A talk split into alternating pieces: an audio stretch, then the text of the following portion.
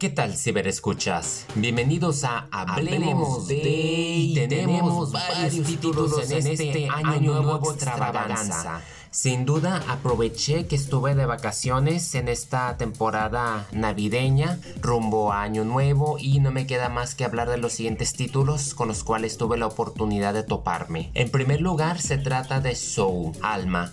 Yo no tenía la menor idea de qué era esta animación de Pixar, no me llamaba la atención, misma historia que fue con Unidos Onward y se repitió el mismo amor. Indudablemente la fórmula y la profundidad que tiene Pixar terminó por robarme el corazón y la mente después de descubrir que el director Peter Doctor es el famoso que estuvo detrás de Intensamente. Dicho eso, es una película muy profunda, compleja, que habla del alma en sí, la forma en que ellos la interpretan, de, de cómo podemos darle ese sentido a la vida, cómo hay unas personas que están vagando o cómo conectamos a través de nuestras pasiones, nuestro amor.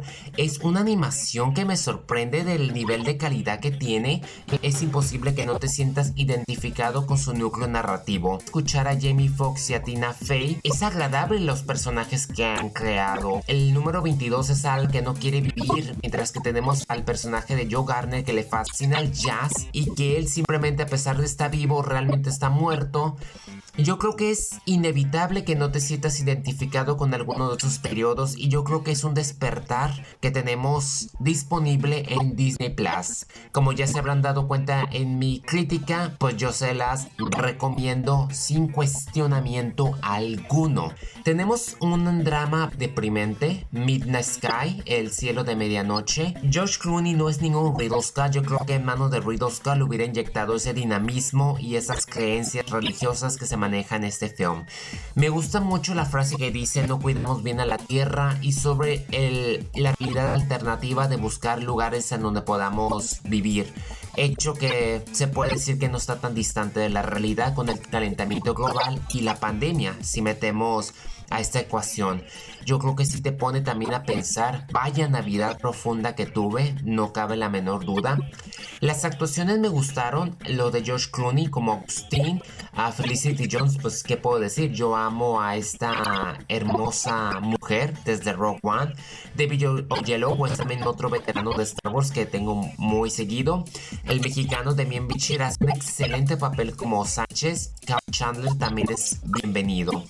Es deprimente, lo vuelvo a decir. Me gustó, nomás la siento pausada. La secuencia en el espacio para mí fue fenomenal. Esos efectos especiales, sonido, ambientación, cinematografía, un poquito Josh Clooney pulir su dinamismo, quizás la edición. Ahí estuvo la clave. O, o bueno, porque en sí era una historia deprimente de principio a fin, ¿verdad? Black Beauty. Disney Plus nos ataca ahora con este remake de Belleza Americana de 1994, pero situándolo en un contexto actual en la ciudad o en las afueras de Nueva York.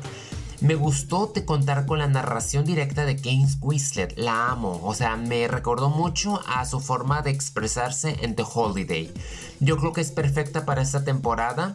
También tenemos a Ian Glenn, es muy reconocido de Resident Evil, que aquí hace un fascinante papel, lo opuesto de Claire Forlani, quien es también ubicada por Joe Black. Así es la pareja de Brad Pitt. Esta película tiene bastante corazón y yo creo que para los amantes de animales la van a encontrar una joya digna de verse y analizarse. Y también es una gran lección para la juventud y para los niños de que los animales también tienen sentimientos como los humanos y no estamos tan distantes de ellos. Y sin duda esta conexión es de aclamarse. Muy buen trabajo llevado a cabo por la plataforma de Disney Plus.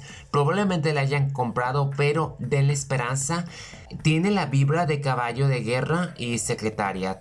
Aprovechando, vi el documental de Free Solo. Así es, la ganadora al Oscar en la edición 91 me fascinó, me tenía con ganas de verla y no porque fuese de Han Solo, Free Solo, nada que ver, pero se trata de un ah, alpinista que escala sin usar cuerda, sin estar amarrado. El director Jimmy Sheen y su equipo se nota que tuvieron problemas para tratar de no afectarle la escalada de este famoso Alex Honot, quien escaló en solitario libre la, creo que es la montaña o del capitán llamado. Eso se llevó a cabo en el 2017 y la forma en que lo filmaron estuvo que... Uy, estuvo intenso ver cómo él se vive de eso, que vive en su troca, la forma en que se prepara físicamente, la crisis que sufrió, sus noviazgo, ver lo frívolo que él, lo que no le importa, a mí me fascinó, o sea, ver las tomas, qué bellísimos encuadres. O sea, ver que está colgado de la cima y también ponerse en el trabajo de los camarógrafos al tratar de no afectar o no ponerlo nervioso. Es un documental en Disney Plus que merece, uff, sí merece el Oscar porque es un trabajo maravilloso, extraordinario. Uno se pone a pensar qué, qué pasa por la mente de estas personas para que corran o pongan su vida en riesgo porque efectivamente muchas personas se han muerto en el camino porque y los filman en vivo y es un riesgo que tienen que enfrentarse y este documental les brinda justicia no solamente a Alex sino a todos quienes han pasado por esa travesía. Es parte de su oficio, son personas que nacieron para esta especie de adrenalina y no puedo evitar sentir ahora el respeto hacia estas personas. Yo quisiera escalar, pero ni loco lo haría así desprotegido. No, yo no lo haría, pero sí quiero escalar y ver esa como percepción que tienen ellos. En especial Alex, un documental de casi dos horas que sorprende de lo bello que está filmado y de lo humano que se nos muestra. Muy respetuoso, la verdad, muy respetuoso. Otro documental que me gustó narrado por Liam Neeson y Matt Damon y Jen Smith hacen una especial presencia al hablar de cómo generar un uso sostenible del agua al explorar nuevas soluciones alrededor del mundo empleando la reutilización de la generación en energía. Se trata de Un Mundo Azul. Ya hace como un mes que se estrenó, no tenía la oportunidad de verlo.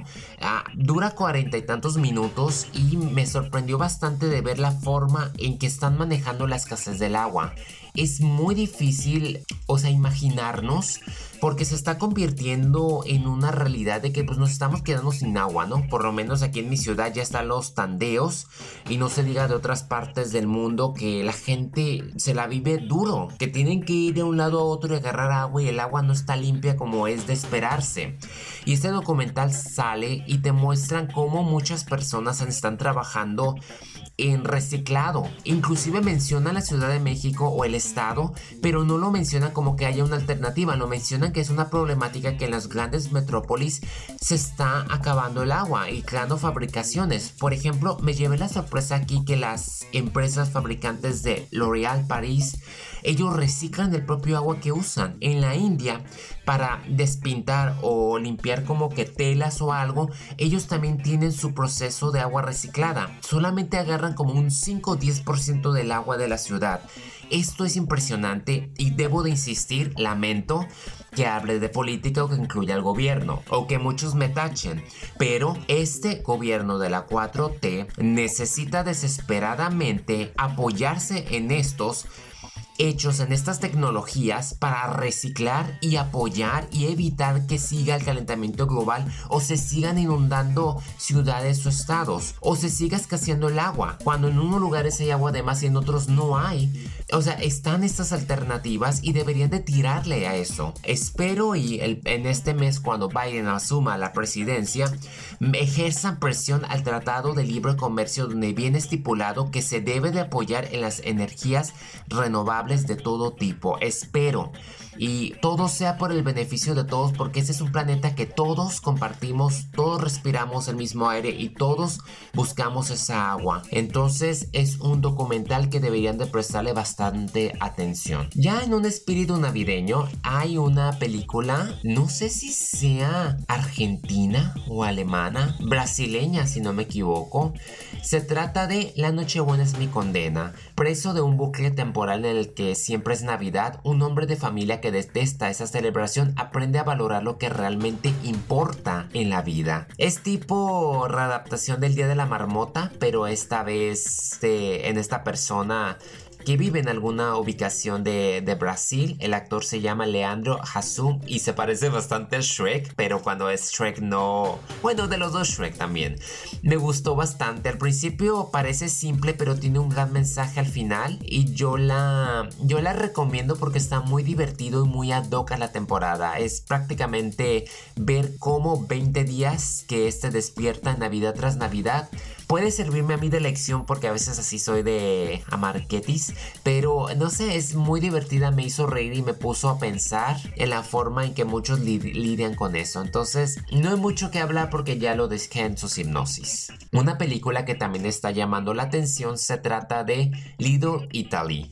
Yo la vi hace dos años, inclusive la mencioné en uno de mis podcasts, esa película donde tenemos a Emma Roberts y a Hayden Christensen. Así es, él sigue haciendo películas y próximamente va a regresar como Darth Vader en la serie, trata de dos jóvenes de familias enemistadas que intentan esconder su amor para evitar entrar en conflicto con sus orígenes y sus emprendimientos gastronómicos. Se trata de hacer la mejor pizza porque entre dos familias ya tienen los ingredientes perfectos para sacar la pizza de todas las pizzas.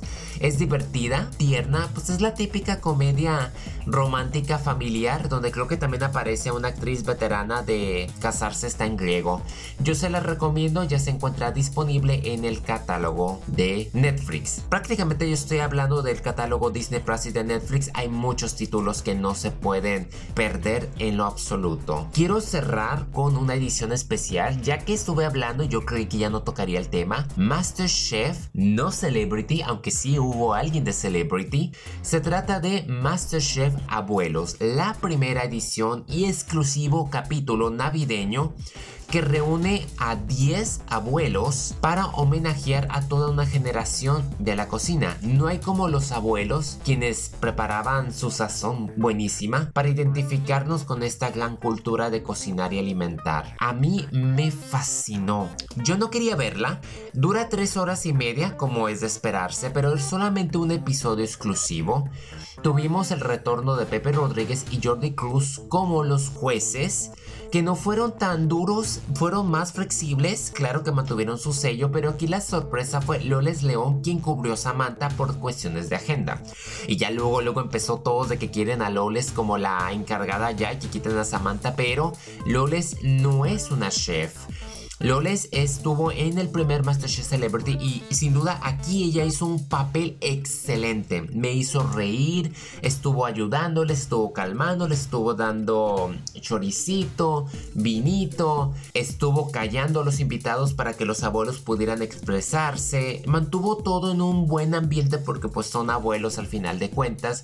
Y yo creo que ella estaría perfecta cubriendo el lugar de Eva porque desde que Eva se fue en MasterChef Celebrity 3, como que hace falta ese contacto, esa ternura, ese amor. Hace falta estos apapachos que ahorita no se pueden dar, pero en el futuro espero y se puedan dar. Ella hizo un excelente papel y hizo una buena mancuerda con Jordi y Pepe. Me gustaron mucho descubrir a estos abuelos entre los cuales hay una seguidora de los Juegos de Trono. No voy a decir más porque se van a dar una idea. Entonces hubo también varios invitados. Tuvimos a, a Viviana también que hizo un recuerdo y me hizo bastante reír vale la pena de ver porque el primer segmento pone a los abuelos con los juniors. Entonces imaginarán cómo se agarraban de pleito entre los niños y los abuelos. Los abuelos no tienen ningún filtro. Ay, me hicieron reír con lo de échele mucho estrógeno a la nieve. Híjole, no me aguantaba. Y también lo de virílica. Híjole, no, no, no, no, no, no, no.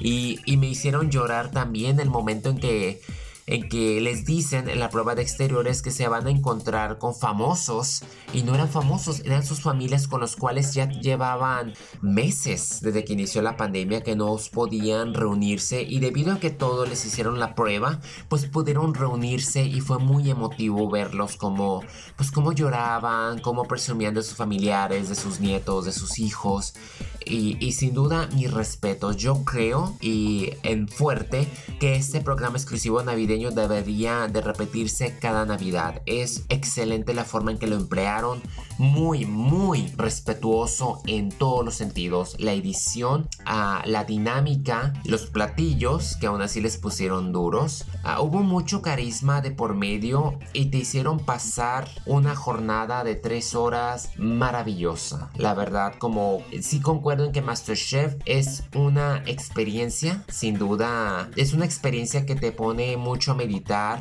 sobre todas las cuestiones, no solamente de la gastronomía, sino de la vida, al conocer a esas personas. Y yo creo que ver a estos de la tercera edad te muestra que todavía puede haber vida y se puede aprender bastante y se puede pasar a todo dar.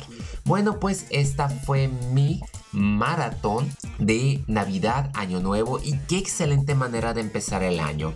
Quédense al pendientes porque estoy por subir próximamente el primer programa ya oficial de Fuerza Rebelde. A la vez también va a haber Padre e Hijo podcast que tocará de una franquicia, la voy a revelar. Se trata de Mel Gibson, así que ya se darán cuenta a cuál más o menos me estoy refiriendo. Y claro, también va a estar modo freaky porque va a haber un documental de Star Wars del cual tengo que hablarles. Eso es todo por hoy. Gracias por haberme acompañado y feliz año nuevo 2021 para todos. Quédense en casa, cuídense y esperemos que este sí sea un buen año. Tiene que serlo.